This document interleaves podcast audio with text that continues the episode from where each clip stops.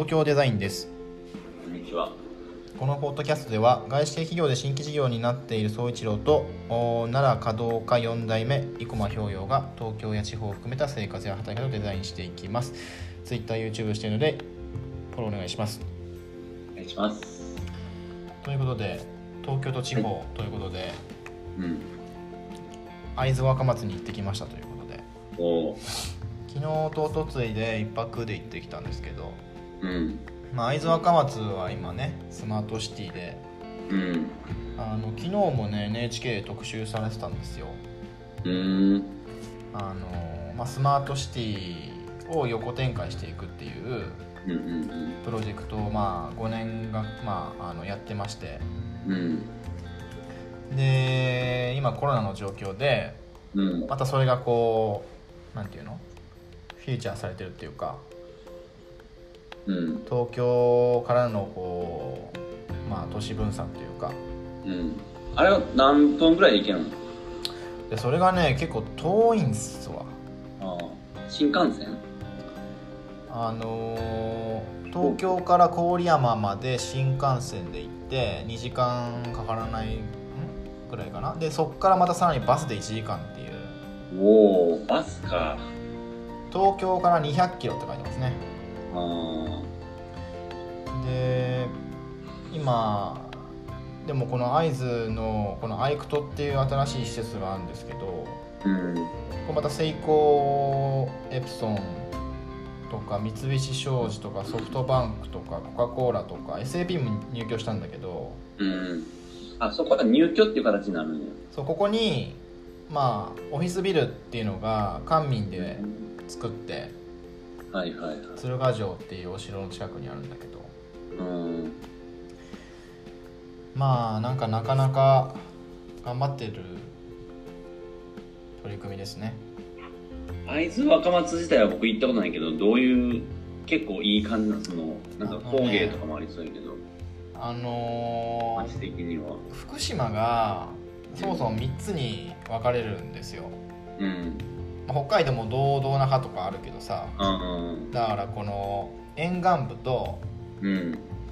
あー原発のねうん。で中心のその福島市とか郡山市っていう、まあ、新幹線の通る道と、まあ会津地方うん。大きく3つに分かれてうん。で会津は福島からまあ猪苗代湖って、まあ、山を越えていかないといけないんですよ、うん。だ結構なんていうの？盆地というかうん。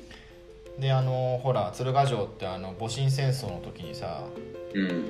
舞台になったあのなんだっけまあほらさい最後まで幕府側について明治維新の、まあ維新の師匠と戦ったお城がありまして、うん。結構なんかこう歴史もあるしうん。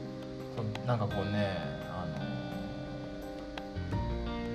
のなんだ明治維新の時にその幕府対その戦いでなんかね銃の跡が残ったりとかえー、そういうのなんかいいよね。岩場とかにさあで会津はでもやっぱり保守的というかーうん。やっぱコンサバティブ？うん。なわけですよ盆地だし、うん。まあ、奈良と近いね。うん。まあでもそういう歴史的なものもなんかこういろいろあるし食べ物もね、まあ北方ラーメンとかね。ああとなんだろう。なんか日本酒がすごい今会津中将とかあのーたくさんなんか日本でもね有数の日本酒の酒蔵がたくあ、さんあってなるほどね。このアイクトの前にも日本酒が酒蔵があってうん。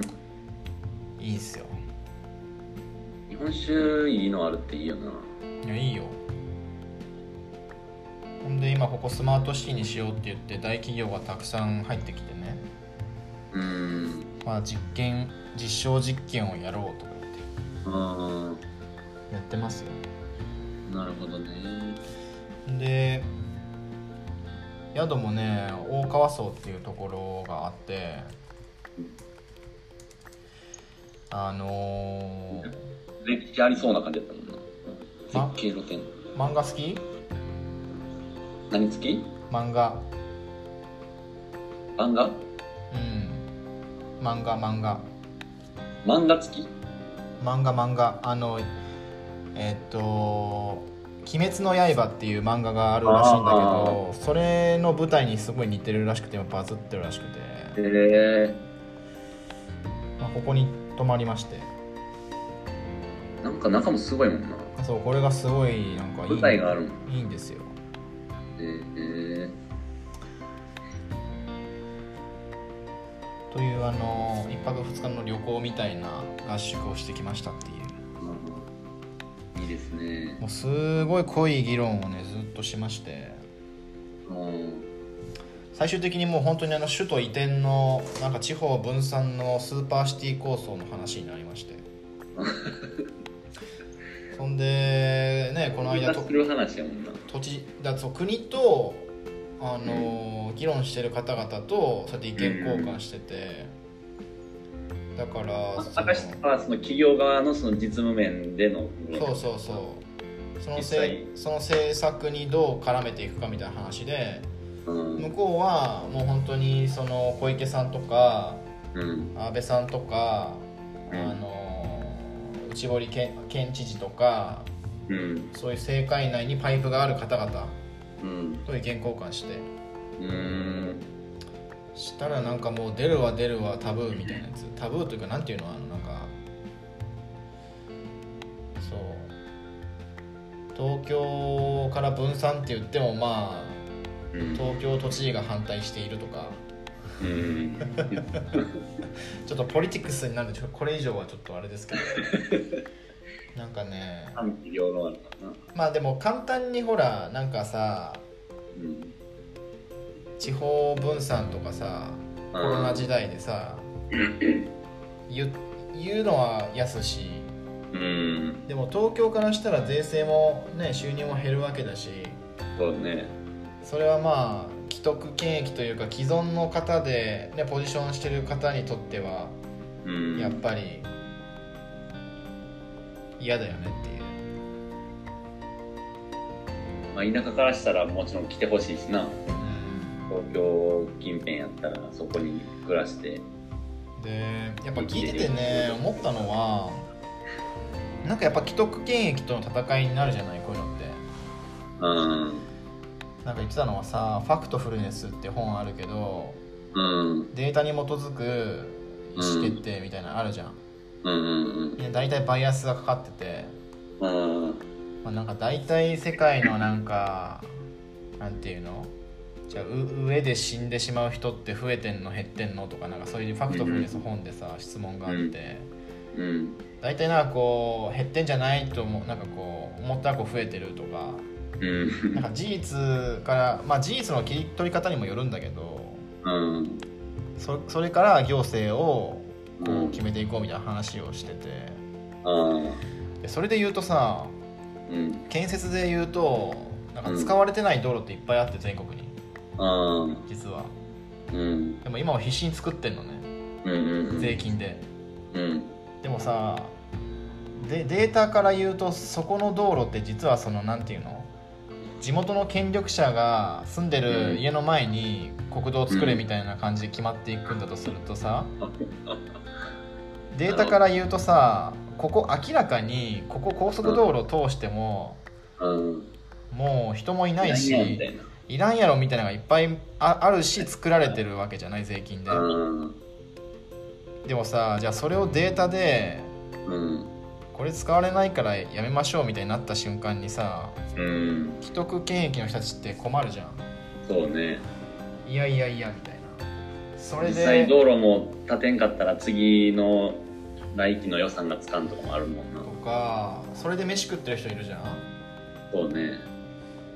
だから会津もさなんかバスのルート変わったらしくて。へえそれもやっぱデータを見ると朝と夜、朝朝がやっぱその子供とかうん。介護の方とかそういう老人の方が使う人が多くてで日中は使う人がやっぱ変わってくるみたいな。朝と夜通勤通学の時はルートを変えるんだって。あ例えばそういうのって分かりやすいじゃんでもそれもさなんかまあ確かにそうなんだけどっていう。うん。もしかしたらそれによって朝なんか地元の権力者の前の道をバス通したのに通らなくなったって言ったらこれまた怒られるよね。なんかなんかやっぱそうそういうところが難しいんだろうなと思って、うんさっきの東京の移転の話移転っていうかうん。なんか今後ねやっぱ400万人とかなんかこう、うん。東京からこうサテライト的に移動していくみたいなこう計画があるっぽいのね。それは国としてってこと？あ、まあ県県。まあまあ、国として首都としてなんかそういう議論に上がってるらしくて。うん。でそれがまあやってしまえやってしまえっていうそのなんかその人たちと、うん。まあ、既得の方々は税制収入減るとか、マンション売れなくなるとかなんかそういうのあるじゃないですか、基本みんなもう今の自分のあれを守りたいからうん。それを進めたところで損する人は止めるやろし。実際自分が働く側で個人的にはやっぱり静かなところで暮らしてみたいな求める人はやっぱりやれやれっていうしな。そう。でそれもなんか面白かったのがさうん。それってその人の役職のポジションが既得権益を作っていると、うんうんだ一市民として役職外して考えるってことをやってて、うん。で一市民に戻ったらさうん。いくらなんか東京の権力ある人もさうん。どんどん東京に人が増えるって嫌じゃん。うん。コロナの時代ってだってもう多すぎるよな。だから市民一市民としては確かに分散した方がいいけどそのそうやな確かに。立場で立場をつけるとうん。そう既得権益というかポジショントークになっていくからうん。なんか面白くてなんか前半と後半に議論を分けてみんなで集まった時にうん。で前半は役職なしで一市民として議論するみたいな。ああなるほどね。そしたらなんか10人中9人が分散した方がいいって言うらしいのね。何した方がいい？分散した方がいいの例えば、あまあ、朝はデータに基づいてあうん。バスのルート変えた方がいいとか。うん。で後半札を返してうん。みんな実はなんか県知事とかなんかそういう病院の院長とか。ああなるほどね。なった時にポジション投票が始まるんだけど前半戦で投票してるからうん。もうなんかバス変えるとか分散するとか一応票入れちゃってるの一市民として、もう最初の時点で票も入れちゃうと。だから後半戦はちょっとそのそこから反応しづらいっていう。やり方をやってて面白いなと思ってえ。ー、面白いなそれがなんかスマートシティは一市民としてうん。考えるところからスタートしないとおかしくなっちゃうみたいな話をしてたんだうけん。でもなんか JR もさあれあの時間帯で料金変えるっていうのを考えるって言ってたやんか。どあそうなんだ。そうそうその結局はまあコロナで人が減ってるからあの今のままやと、まあ、持たないっていうのがベースでそれやったらもうその混んでるピーク時間帯は高くしてその空いてる時間は安くして。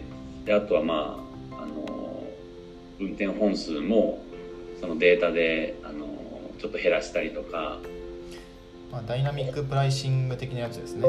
うん、でそれを検討するって言ってるらしいけどでも結局それも実際やるってなるにはかなり壁も多いしでもなんかその企業、まあ、JR って言ったら言うたらインフラやからさうその企業が進めて変わるか変わらへんかっていうのとはまた別にそのインフラ自体がそうなったらもう企業自体もそれに対応せざるを得ないみたいな流れとはまた別やんか。ん。だからそれはそれで JR もどういうデータがあるのか知らんけどそういう、まあ、今って昔に比べたらデータとかも丸分かりやからさそういうデータでピークの時間帯と情報人数も多分パッて出るはずやから、うん。なんかそういう意味ではそこ JR とかそういうインフラが変わってったらそれこそ企業がやりやすくなるのかなみたいな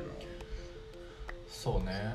思っとってな。なんかあと話したのはやっぱその受託気質っていうのが日本には蔓延してますと。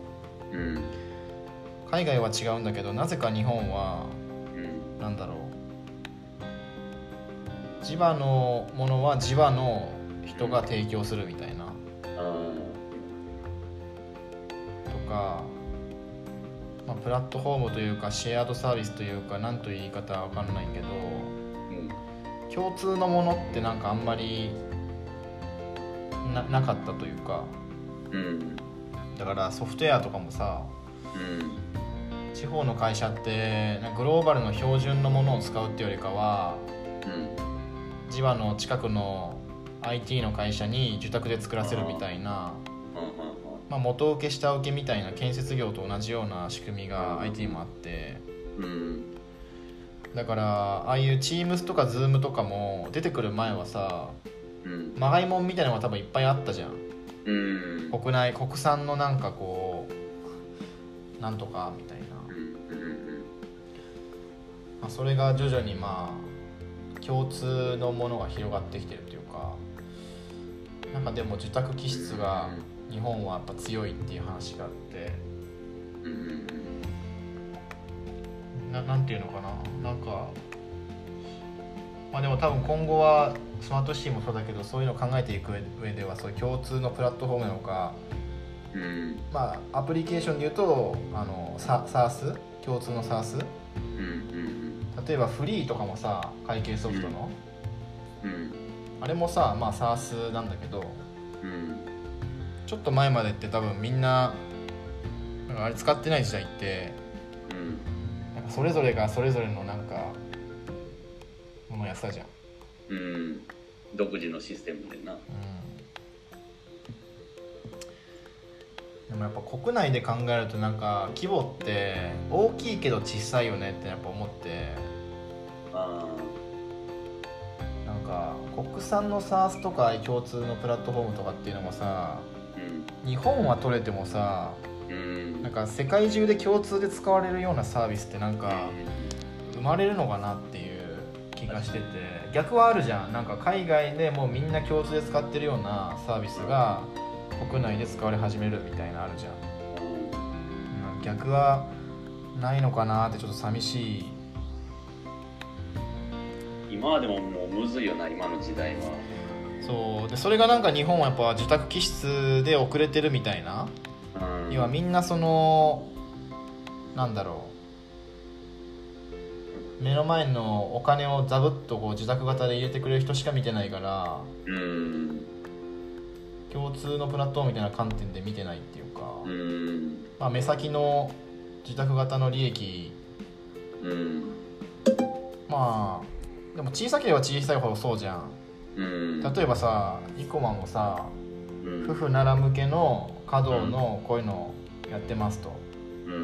で夫婦ならからいろいろああでもないこうでもないってこう受託型で言われてややるっていうのがまあ目先としてはさ売り上げ立つじゃん。でもそれをあの他のホテルに水平展開するってなった瞬間に、まずベンダーロックインみたいな考え方があって日本は。うん。夫婦ならはいや生駒さん困りますよそれうちでやってるんですからあ他の会社に展開してもらったら困るんですよみたいなあ その概念がまず日本すごい強いというかあでも海外はいやいやいやむしろいろんなホテルがうんイコマのそのサービスを同じように使えるんだったらそのイコマのサービス提供の価格も安くなるはずじゃん、あまあ、みんなでこうシェアするというかはいはい。はいその一社ごとで投資するよりもみんなでそりゃお金出し合った方がサービスとしてはこうなんか安く提供できるはずじゃない？うんうんっていうかんなんか共通の機能化というか、うんなるほどね。まあ、効率的な？その発想がやっぱりなんか違うみたいでなんかそういう話もも面白いなというか多分遅れていくんだろうなって感じ。うん。ほんまになんか今そのあのソフ,、まあ、ソフトウェアとかプラットフォームとかデジタル系で言ったらさもう全部あの GAFA とかさうでもう囲まれて売ってるやんか、んうんだから日本で言ったらなんかその LINE がチャットから始まってその銀行とかうん。LINEPay とか広げてってるけど、その世界に行くっていう意味合いでいくともうほんまになんか今日本で言ったら漫画とかさあそういうカルチャー系っていうかさあカルチャー系ね。それしかないよね。可能性はでもあるよね。いいんやろうけど。それいいよねから今からほんまにそのプラットフォームでなんか世界に行こうとしたって絶対もうガチガチでどれを使っても GAFA のどれか使ってるみたいな感じやんか。そうだからその流れで同じ話になってその Next GAFA みたいな話になってったんですよ。うん。でなんかどうもやっぱアメリカとかでももうなんか GAFA 解体みたいな話がなんかまことしやかにえ議論されてるらしくて、まあ、やっぱそういうなんていうの？変な話データをさ吸い取られまくってるじゃない我々。ああそれがいかがなものかっていう。そう。でもうちょっと例えばなんていうのかな。GAFA を解体した暁にはうん。なんていうのかな。その例えばその人が言ってたのは GAFA にデータ取られたくないけど例えば医療とかでがん。が治りますみたいな薬がありますと。うんうんで、まあ、デンマークでなんか開発してるんだって。うん。でもそこになんか日本の DNA がサンプルされてないからうん。なんか日本へのがん治療薬の投入が10年遅れると。あだから DNA をくださいみたいなことをあ市民に言ったらうんみんな協力してくれたみたいな。うん。でなぜなら自分の子供がうん。がんになったとして日本にうん。10年薬が来なかったら嫌じゃん。っうん。ていう目的というか思いからデータを提供するっていうそのだからなんか GAFA になんかデータ取られて彼らのそういうマーケティングとかそういうのに使われるのではなくうん。自分の次の子供のためとかうん。なんか自分のなんか何かの目的みたいなのがあってだったら提供しますみたいなうん。方がなんかいいよねみたいな話になり、そうよねでそれがもうちょっとその地域地域でローカライズされるっていうかうん。所詮以降だって一生なんか暮らしててうん。行く病院とか行くよく行く店とかってまあ大体決まってるでしょ。住む場所に限定されるじゃん。なんかスティックされるじゃん。うん。だから別にその、まあ、住んでる半径 50km 以内くらいのなんていうのかな。ち小さいこううん。プラットフォームというかネットワークで、まあ、ある程度事足りるっていうか。うん。それ別に中央集権で Google に全部吸い取れなくてもいいんじゃないかみたいな議論をして、それの日本としてどういう分野で行くべきかみたいな話もしてる。えっ、と日本企業としてっていうか。そうねそうねまあでも少なくとも日本でスマートシティも実は国内でそんな成功してる事例っていうか世界で成功してる事例っていくつかしかなくて。あそうなんや。ヨーロッパに多いらしく。えやっぱそれを日本で目指すべきだっていう一つの拠点がそれは会津でやってるっていう、ー、あ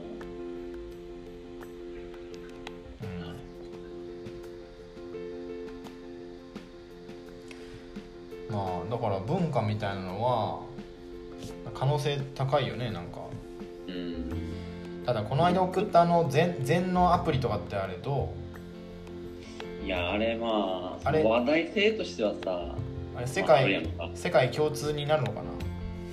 いやーでもそのまあ一定層のそのスティーブ・ジョブズファンとかさそういうのに興味ある人はもしかしたらやるかもしれないかあれをこう何十年も続けるイメージは持てへんねあのアプリを。そうだよね。私このアプリ 10, 10年とか20年ずっとこれでやってますみたいな。ちょっと気持ち悪いよね。そう。だ多分本当も、まあ僕もその座禅とかもちろん知らんけどそういう禅とかそういう意味合いで言ったらそのわざわざこう形をその足組んでこうなんや無心になって毎日座ること自体が目的じゃないから。なんかまああれはやっぱりその結局あれ作ったのもその外側の人やんか外側っていうか。うん他の事業してる人が。何あのアプリ使ったらなんか何できるんだっけ？なんか全全を教えてくれんの？メディテーションアプリでしょ。うん、俺もよう知らない。けど結局多分あれよその前奏が使わんな心を整えましょうみたいな前でやって。る3分それでお金払うかっていうね。そう、まあやり方さえ分かったら別に自分でできねえやんか。まあそれ稼働にも言えることではあるかもしれないねけどね。うん。でもカルチャーはまあ世界からしたら面白いけどそれがこうなかなか取り入れるそのところまでは難しいよね。やっぱりもう観光業っていうかさそうだよね。エクスペリエンスっていうかなんか日常の習慣にまで落ちないよね。別にカルチャーなんてさ別に。そういう意味ではほんまにそういうスマートシティとかトヨタの何やったっけ MaaS やったっけ。うん。うんこういう系の方で多分ポジション取った方がなんか日本独自のもん欲しいよね。うん。なんか韓国もさその音楽はもう世界標準でやってるらしくて。あれも面白いなと思ったけどなんか韓国も結局日本と一緒で島国で人口そこマーケットとしても少ないからもうもともと世界そうね。そうそう。国内のマーケット見てないんだよね韓国はね。そうでそれにまんまと今の日本の歌手ってもう韓国チックになっててうん。まあ生生地マーケット規模がねあるからさっきの受託とかもうん。まだ成り立つっていうか時間の問題だけど、うん。うん。もう人口減ってたら絶対無理になるもんな。うん。そういうのは欲しい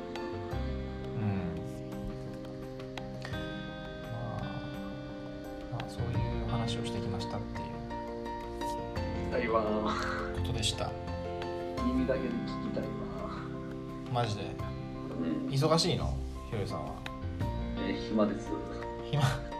コロナ給付金受領完了して暇みたいな。そう。でもちょっとなんかもう一応自分なりにさこうよ予定っていうかまあ大体何年ぐらいでこういう風にしてみたいな動きをまあ考えとってさその独立前からまあ。で一応それ通りになってる部分もあんねんけど。10年プランみたいなやつでしょ？孫さんの。そうそうそう、まあ、そそこまで立派じゃないけど。でそれにまあ準じて動けてる部分もありつつこのままのペースやるとちょっとなんか違うなみたいなところもあって。やばいじゃん。なんかもう、まあ、今ホテル攻めまくってるやんか。いや。いややんかって言われても知ら 知らんけど。そんなそそこまで俺あのデイリーでトラックしてないから知らん知りませんけど。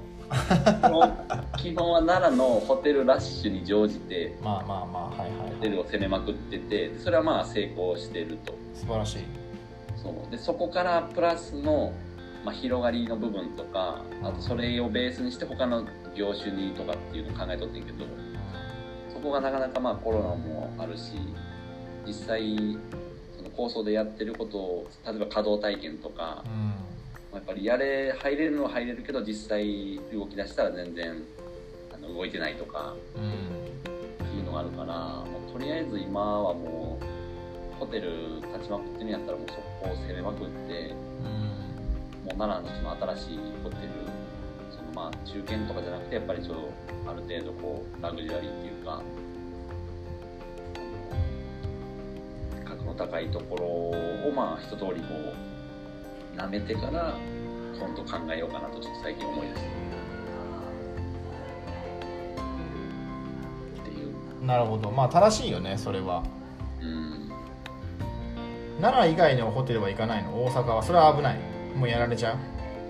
まあ、ほ大阪はな花屋がいっぱいあるっていうのとあと実質その距離的にちょっと遠いっていうのもあるしあとはまあ大阪のホテルやったら結構やっぱりその近代近代的って言うとあれやけど、まあ、奈良は結構旅館とかさそういう奈良っぽいあのところのコンセプトでやってるからその稼働が受けるけど多分ちょっと大阪になったらまたその層が別っていうかなんかがあるかなと思ってて、うん。うん、ホテルね。まあでもホテルうんいいいいんじゃないですか？うん、でホテルはもっとこう今でいうその生活の一部で、まあ、何かしら本当にそのシェアオフィスとして使われるようになるとかもうちょっとこう街の人が生活の一部で使う施設になっていけばなんかもっと展開できるかなと思うけど、うん。なかなかそこは先の話やからうんなるほど。ちょっとその辺をどうしようかな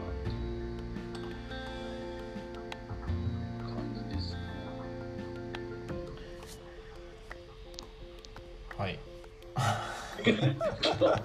興味なし。いや興味あるよ。興味あるけどいや大変やなって思うしうん。やっぱほらさっきその会津行ってきてやっぱ大川そそのねホテルっていうか宿泊まったけどうん、もうやっぱ全然やっぱ人もちょっと一回休業してるからうん、プランとかもまあ正直ちょっとそのねまあ、高くてもあのいいですからって感じであやってきたんですけどーうん。うんまあでもね逆にうん。そこはまあちょっとイケイケの社長でうん。なんか今攻めてたねなんか逆に。ね。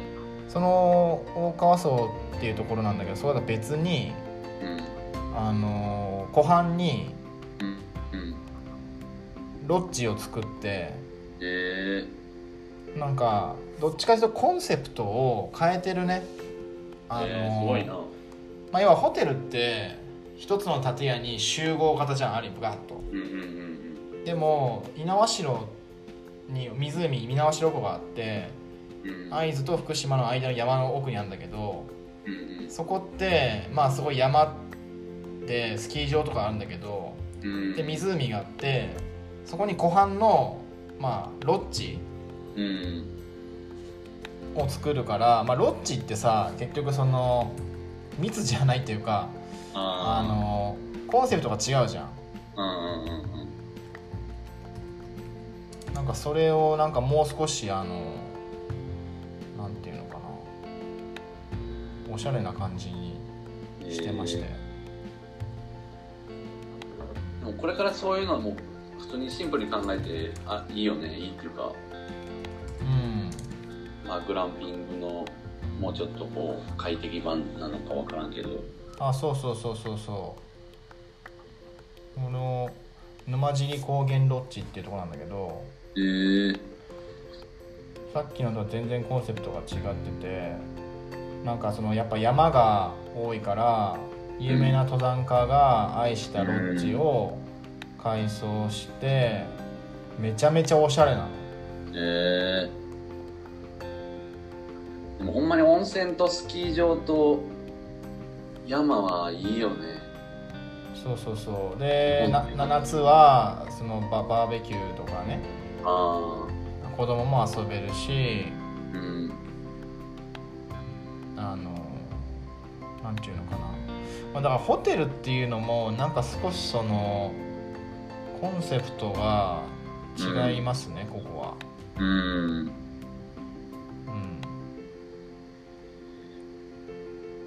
そうなんですよ。っていうのをなんかまあ新しくこれまたあのー、ど増改築というかしてるらしく。じゃあいいやんそれ。なんか全体的におしゃれでしょ。うん。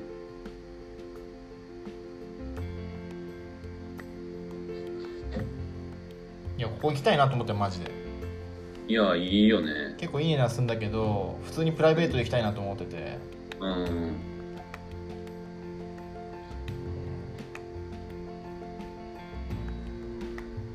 といほんまに密を避けるのと